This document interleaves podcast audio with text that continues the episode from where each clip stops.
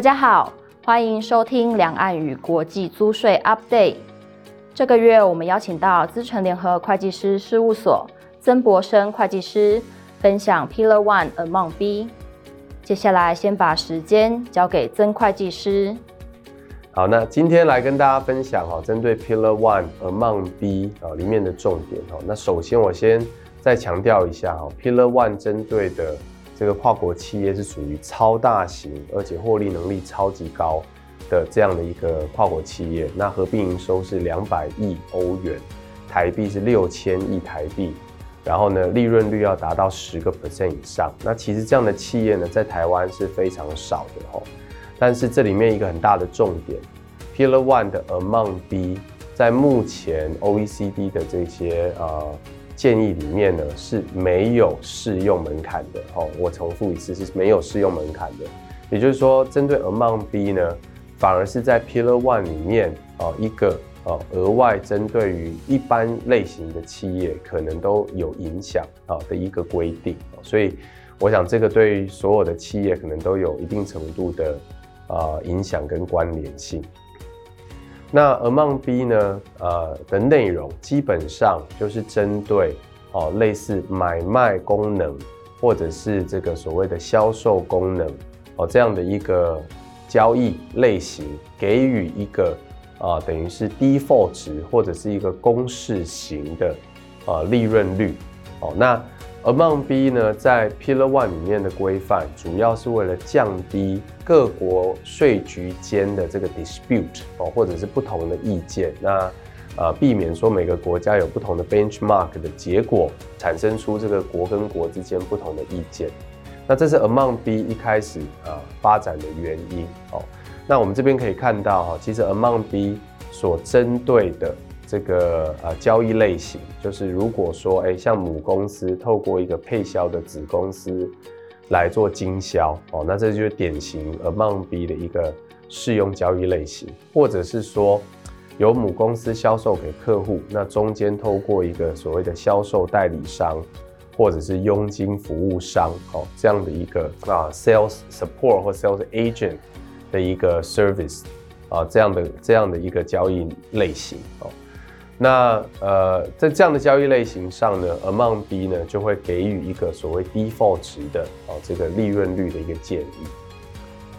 那这边重述哈，就是说针对 Amount B 呢，针对买卖啦、销售代理啦、佣金啊这样的一个交易类型哦，那它是适用于单边移转定价方法，也就是常见的这种所谓 TMMM 啊，或者是可比较利润法哦这种情况下呢。然后呢，它这个营业费用呢，不能低于哈销售额的三 percent，也不可以高于五十或三十 percent 啊，在这样的一个门槛内的啊一个交易呢，可以制定啊类适用这个 Amount B 来决定这个所谓的利润率。那 Amount B 的这个操作方法呢，它基本上用的呃移转定价方法是所谓的 TMMM 下面的营业净利率移转定价方法。那呃，这里面呢，它在制定哦这个利润率的时候，参考了几个步骤哦，透过这个几个步骤。那第一个步骤是跟针对所谓的产业类别来做分群哦。那第二个步骤呢，是针对所谓的要素强度来分类。那这个要素强度基本上是看营收占哦整个营业资产的百分比。或者是营收占这个所谓的营业费用的百分比来决定所谓的要素强度。那受测个体的要素强度分类呢，是按照三年哦加权平均值来做一个计算。那最后呢，在步骤三呢，会针对这个常规交易范围哦来决定哈你这个所谓的利润率。那我们来看哈这个 OECD 所提出来这个 Amount B 的这个呃。呃，所谓的 pricing matrix 啊，定价矩阵图哈，其实就左边这个表格里面可以看得到。那它在要这个步骤一里面就分群为 industry group one、group two 跟 group three 啊。然后呢，在这个强度啊，要素强度的分类上啊，首先是针对哦这个啊 operating assets over sales 啊这个百分比呢，如果是在十五 percent 以下的。哦，那这时候就看 operating expense to sales 的百分比。那如果是十 percent 以下的哦，那是第一个分群最低的哈。那如果是十 percent 以上的，那就是第二个分群。接下来就来看 operating assets to sales 呢，如果超过十五个 percent 就走到第三个分群，超过三十个 percent 走到第四个分群，超过四十五 percent 就再走到第五个啊分群。那可以看得到。这个所谓的 return on sales 的里面的这个 benchmark 的这个 rate 呢，哦，它是在从第一个分群越来越高哦，到到第五个分群哦，那分别如果从 industry group two 来举例，那最低的这个 return on sales 是一点七五个 percent，正负零点五 percent，哦，一直到第五个呃要素分类的分群是到五点二五个 percent，那所以呢，其实。Among B 啊，整个啊，就如同我一开始讲的，它的这个目的呢是，呃，让哦各国的税务局在决定一般类型的销售活动或者是佣金代理这样的活动呢，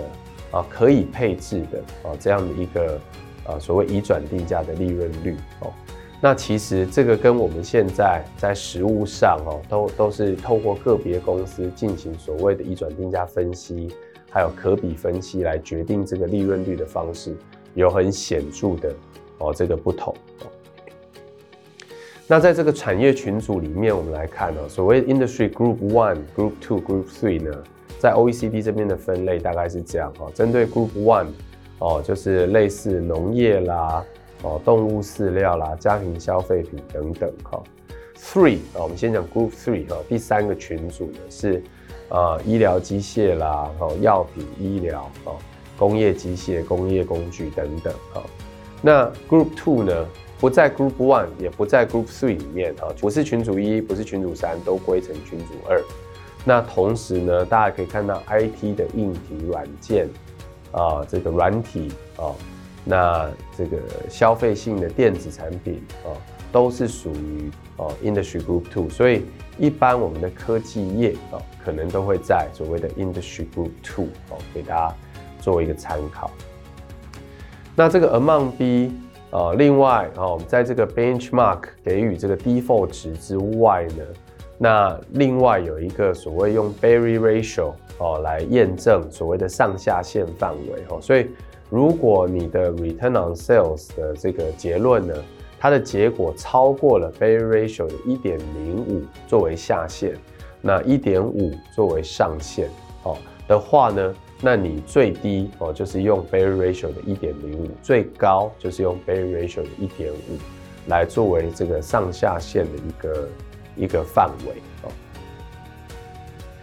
那这个 Among B 呢，就如同我一开始讲，它目前是没有规定所谓的适用范围。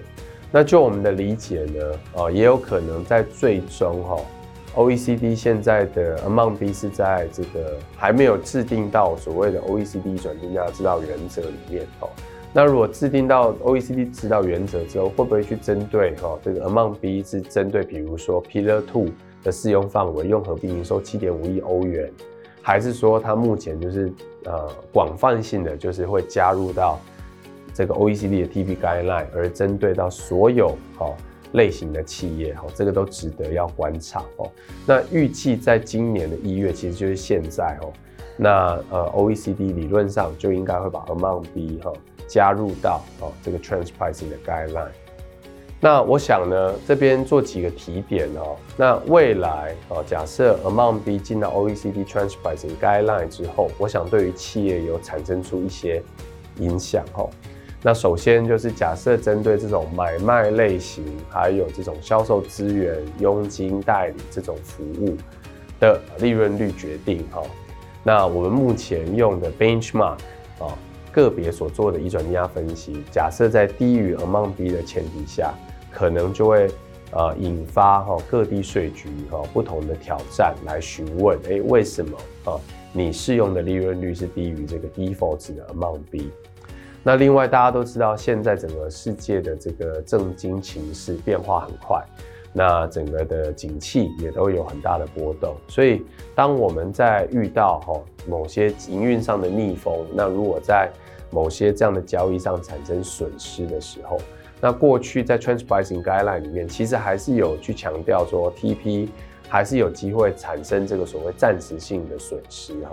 在 Amount B 哦加入到 Trans Pricing Guideline 之后，会不会增加各个纳税义务人在主张损失上的难度？我想也是有可能的。哦，所以以上呢，快的跟大家报告了一下哈，针对 Amount B 哦这样的一些变化，然后也提醒哦所有的企业哦去关注哦这个 Amount B 对于哦各国移转定价实务的影响。